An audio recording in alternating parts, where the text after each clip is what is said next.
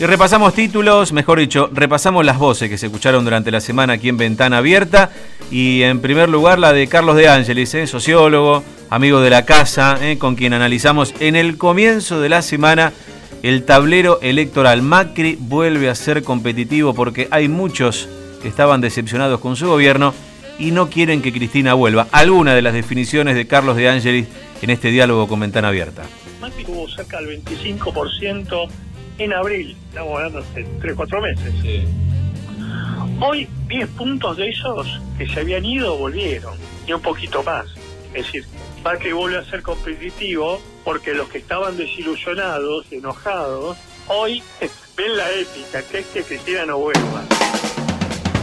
Bueno, y está en marcha la exposición de la rural aquí en Buenos Aires, tradicional por cierto, con una lectura política, ¿no? Que también hicimos a partir de Gerardo Gallo Candolo, otro gran amigo, ingeniero agrónomo, periodista agropecuario, quien nos describió un poco el panorama del sector agropecuario con esta muestra tradicional en Buenos Aires y mirando de reojo, por un lado, la política y también la marcha de la economía rural en los distintos puntos del país podría haber sido mucho mejor, digamos, estos cuatro años.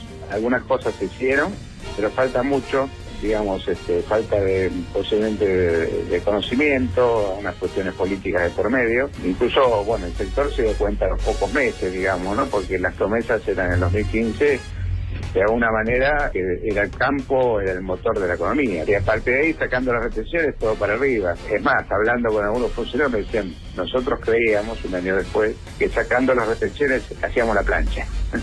y la cosa no era tan fácil.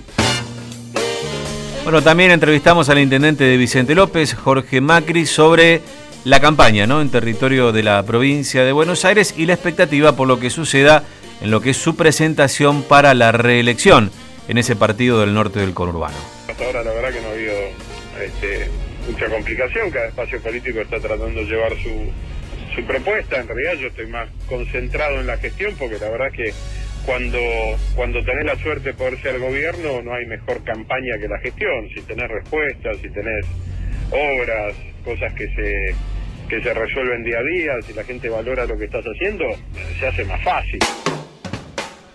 Y también entrevistamos al presidente del Colegio de Escribanos de la Ciudad de Buenos Aires, Claudio Caputo, porque llegaron las planillas de la institución que marcaron una suerte de sabor amargo, ¿no? Dejaron un sabor amargo por lo que se esperaba un aumento en la compra-venta de propiedades, algo que finalmente no se dio, al contrario, los números fueron negativos y es una mala noticia para el sector.